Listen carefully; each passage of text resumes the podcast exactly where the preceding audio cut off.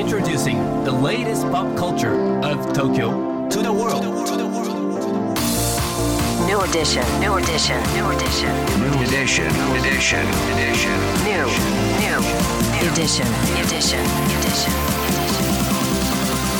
New edition. 高野真也ですセレイナアンですこれからの時代を切り開くオルタナティブなカルチャーメディアニューとグランドマーキーによるコラボコーナーニューエディション毎日ニューにアップされるさまざまなカルチャートピックスの中から聞けば誰かに話したくなるような聞けば今と未来の東京が見えてくるようなそんなおニューなネタをピックアップギュッと凝縮してお届けします。それでは今日のニューエディションまず最初のニューなトピックは？イタリア出身の漫画家マヌエレ・フィオール初の日本語訳が発売、うん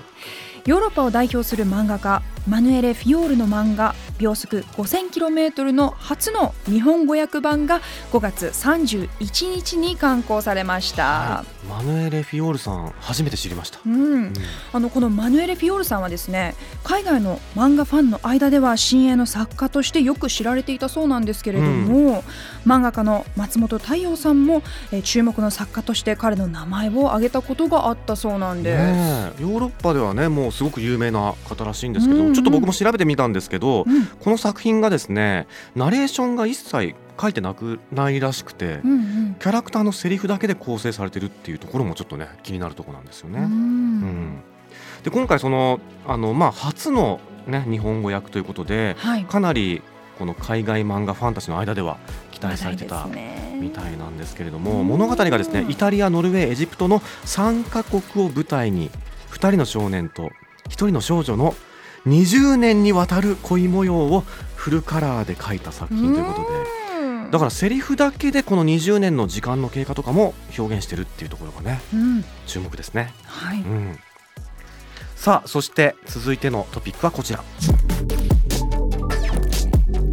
メディアのあり方を考えるメディアデー東京20237月に開幕、うん、PR タイムズとシンラが手掛けるイベントメディアデー東京2023が7月20日に東京原宿の With 原宿ホールとオンラインで開催されます。はい、このメディアデー東京は2018年にスタートしたメディアのあり方を楽しみながら考え、うん。つながりを作りエンパワーする機会の創造を目的としたカンファレンスで、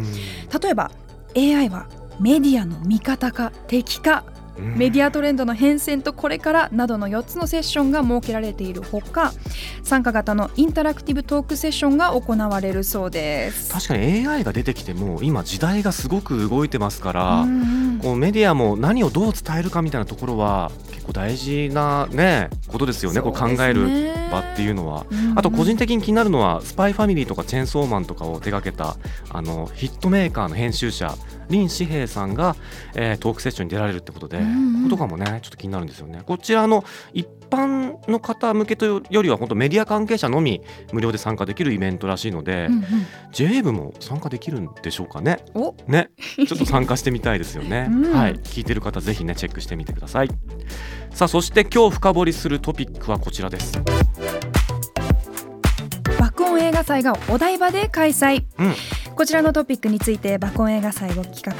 企画するボイドの主催で爆音映画祭のプロデューサー樋口康人さんに深掘りしていただきます高野さん、セレイナさん、えーリスナーの皆さん、こんにちは、えー、爆音映画祭のプロデュースをやってます、ボイドの樋口と申します。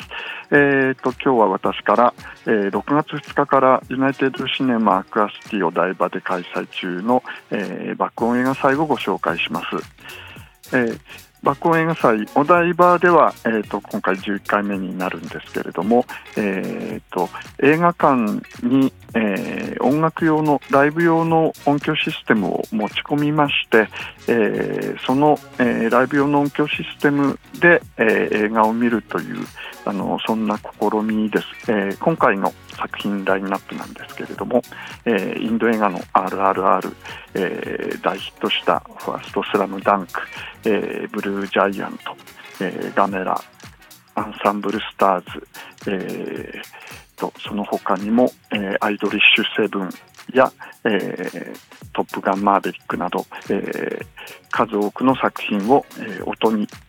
した作品をあの揃えております。まあ、ヒットした誰もが知っている作品の他に、えー、ボイドの、えー、推薦作品というのも含まれてまして、えー、今回はエリエリ・レマ・サバクタミというあの昨年亡くなった映画監督の青山真司監督作品の、えー、浅野忠信さんが、え、大音響で、ギターを弾くシーンがあったりする作品や、えー、坂本龍一さんの追悼として、えー、ラストエンペラーを上映します。その他には、えーと、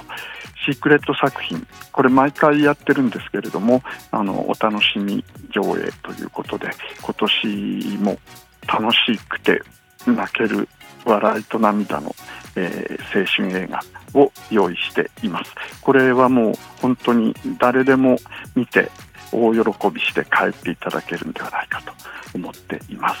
あの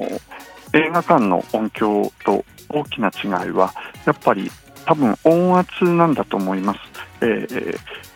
ー、なんか音を耳で聞くんではなくて体で感じる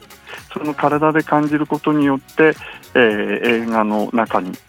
どんどん没入していくその没入感がたまらないえー、魅力となっていると思います。また一方であの静かなシーンの音あのちょっとしたあの背景の音やあのちっちゃくつけられている音が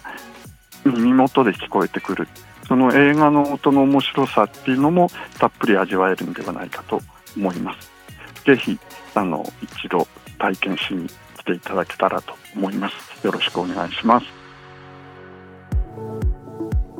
はい樋口さんありがとうございましたいやこれね一回行ってみたいんですよ本当にだから音楽好きの人とかにはもうたまんないですよね。そうですよね。ブルージャイアントとかすごそうじゃないですか。いやたまらんですよ。ジャズがね、うん、ライブのこのあの音圧で楽しめるみたいなところとかね。うんうん、だから本当映画を見るというよりは映画を聞くというか映画を体験しに行くみたいな。うん、低音とかすごそうだなクラブみたいな感じなんでしょうか？ちょっと勝手にこう妄想だけが膨らんでいくんですけどこれはもうね行って体験するしかないなという感じですけれども、はい、さあ現在ユナイユナイテッドシネマアクアシティお台場で開催中の爆音映画祭ですけれども、はい、開催は6月11日日曜日までとなります、うん、詳しくは爆音映画祭のホームページでご確認ください今日ご紹介した情報はカルチャーメディアニューで読めるのはもちろんポッドキャストでも聞くことができます目でも耳でもあなたのライフスタイルに合わせてチェックしてくださいね New edition. New edition. New edition. New edition.